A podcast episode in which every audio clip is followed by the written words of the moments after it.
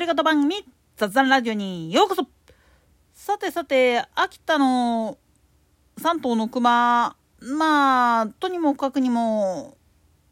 ハンターさんがなんとか駆除してくれたから一件落着と思ったらいわゆる動物愛護を掲げているドアホどもがなんか秋田県庁とかに抗議の電話を入れてるという情報があるんだけど間違った殺生与奪を信じてるんであったら、それこそお前ダブスタやぞっていう話ですわ。なんでやねん。というのも、もともとこの仏教言葉、仏法言葉である殺生与奪っていうのは、無駄に殺すなっていう意味の話であって、基本的なことを分かった上で使う分にはいいんだけど、何でもかんでもっていうわけではないんですよね。まあ、もっとも本来は僧侶の修行の一環としてどんなことがあったとしても命を奪うことなかれっていう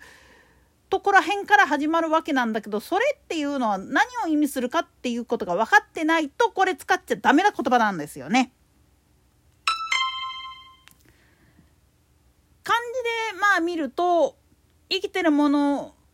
の命を奪ったりまあ傷つけたりすることっていうのはやってはいけませんよっていう意味合いでよく使われる言葉なんだけれどもこの言葉を本当に使っていいのは正直な話言ってしまうとまあ世間知らずな人間に対して使う言葉なんですよね。なんでやねん。もっと言い方を変えてしまうと山里で農業をやっている人たちあるいは海岸沿いとかでまあ漁師やってはる人たちあるいは山林に入って林業を営んでる人それこそ炭焼き職人なんかもひっくるめた人たちらにとってその言葉っていうのは時としてまあ言ってみるとその作業を妨害するようなもの。それこそ熊であったりイノシシであったり鹿であったり猿であったりカラスであったり山の中だったりするとそういうのがまあ言ってみると食害っていう形で出てくるわけだしで海にいれば板でサメであったりクジラであったりあるいはセイウチとかラッコとかっていった怪獣海の獣ねこれらがまあ言ってみれば自分たちの漁場を荒らしてしまうっていうことで害獣扱いされちゃうわけなんですよね。当然だけれども乱獲いくないっていう話にはなるんだけど乱獲とそれは全く別物なんですよね。なんでやねん。一見同じようにまあ言ってみれば殺害してることには変わりっこないんだけれどもぶっちゃけ論で言ってしまうと生活のためにやらざるを得ない自分たちが作った農作物をむさむさ食べられてしまうあるいは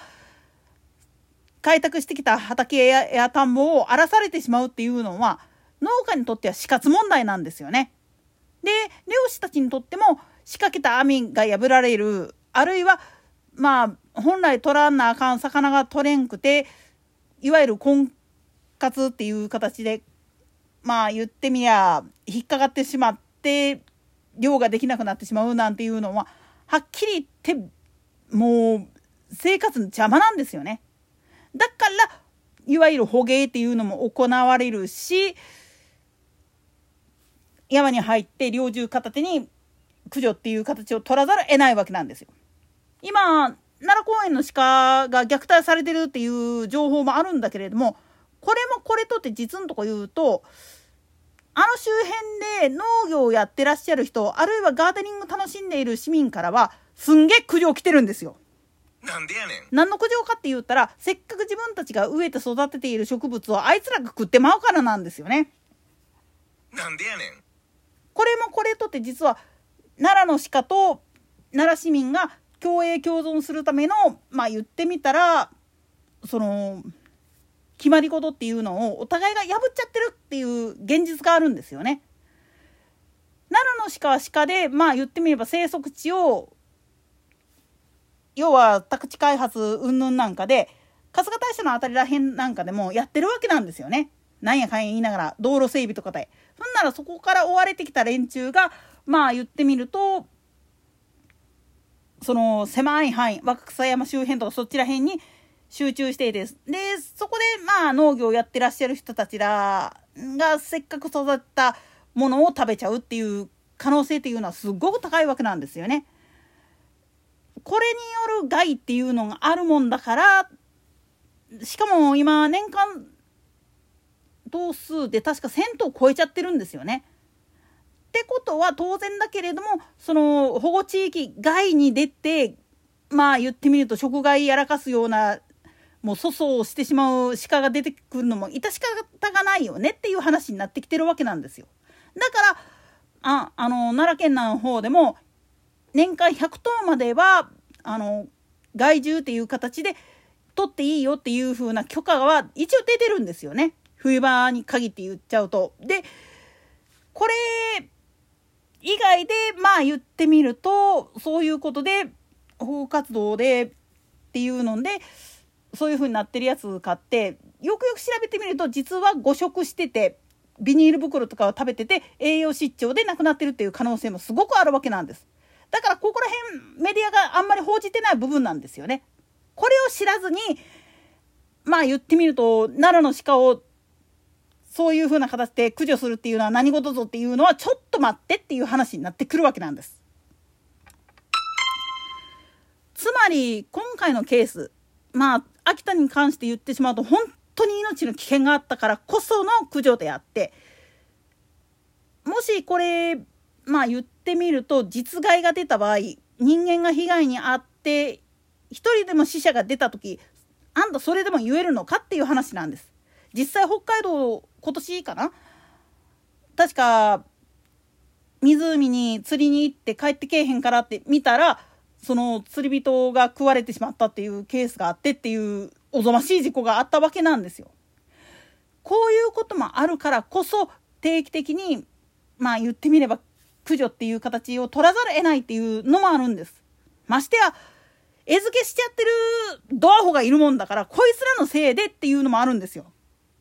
なんでやねん。自然界の掟殺生与奪の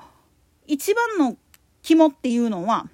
互いの聖域っていうのを犯した時点でやられたってしょうがねえよっていう話でありそして何よりも自分たちのわ身勝手わがままで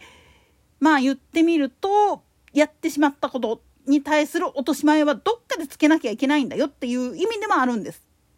だからむやみやたらと入って乱獲するとかそういうのとはまた別の問題なんであって真の意味っていうのを知った上で抗議してほしいんですよね。だからこそ逆に言ったら自分たちの間違った愛護